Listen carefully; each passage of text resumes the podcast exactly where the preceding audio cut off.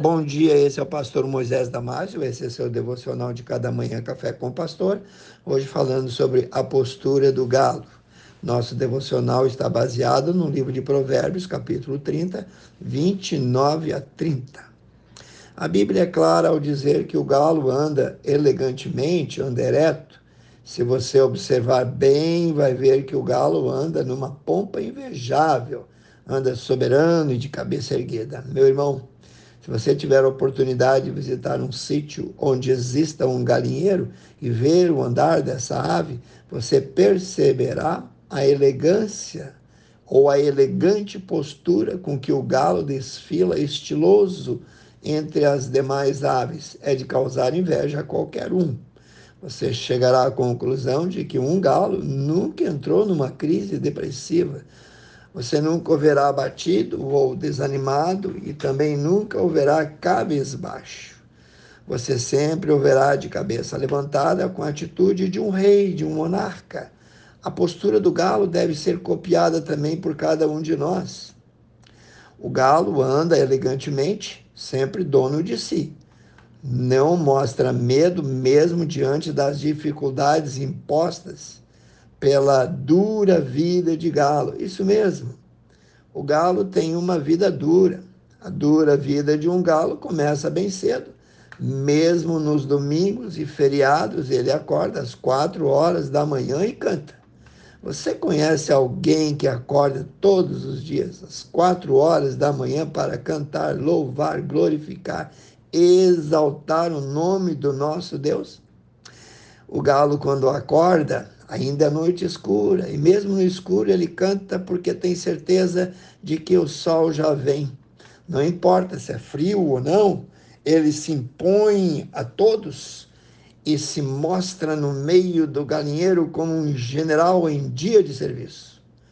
Com o seu canto, ele acorda todas as galinhas e pintinhos, espantando deles a preguiça, e ensinando a eles que o poleiro, bom, o poleiro é só para a noite. Com isso, ele dá o comando de trabalho a toda a sua turma. Como um bom atalaia, ele se alegra e anuncia o início de um novo dia. Vai ter dias em nossa vida que vai estar numa escuridão só. Mesmo assim, como o galo acredita que o sol já vem, precisamos imitar ele e acreditar e crer que todos os dias melhores ainda estão por vir, que um novo reinício, um novo recomeço, uma nova chance nos espera com o raiar do sol. O galo canta mesmo no escuro, porque acredita que é o canto dele que faz o sol nascer. O crente em Jesus canta mesmo nos dias mais difíceis e deve cantar mais ainda, porque crê que é o seu canto, seu louvor que atrai as bênçãos do Senhor sobre ele como a luz do sol. O galo, além de estar sempre motivado, ele faz tudo para acordar o galo da vizinhança. Por isso, ele canta bem alto. O galo acredita que se ele e mais outros galos da vizinhança também cantarem juntos, assim o sol vem mais rápido.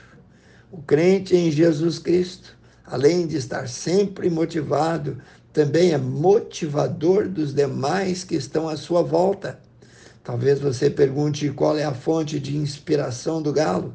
Essa linda ave foi mesmo programada por Deus para agir assim, e assim ele obedece ao seu Criador. A fonte de inspiração do galo é a Bíblia, a palavra de Deus.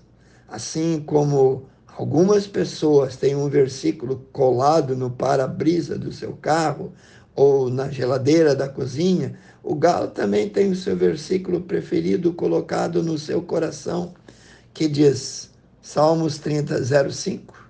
O choro pode durar uma noite, mas a alegria vem pela manhã bem cedo. Pois é, parece que esse é o versículo preferido do galo, pois ele, mais do que todos, sabe dos perigos que a noite oferece ao galinheiro, um gavião, uma raposa ou outro qualquer predador, eles preferem atacar o galinheiro à noite.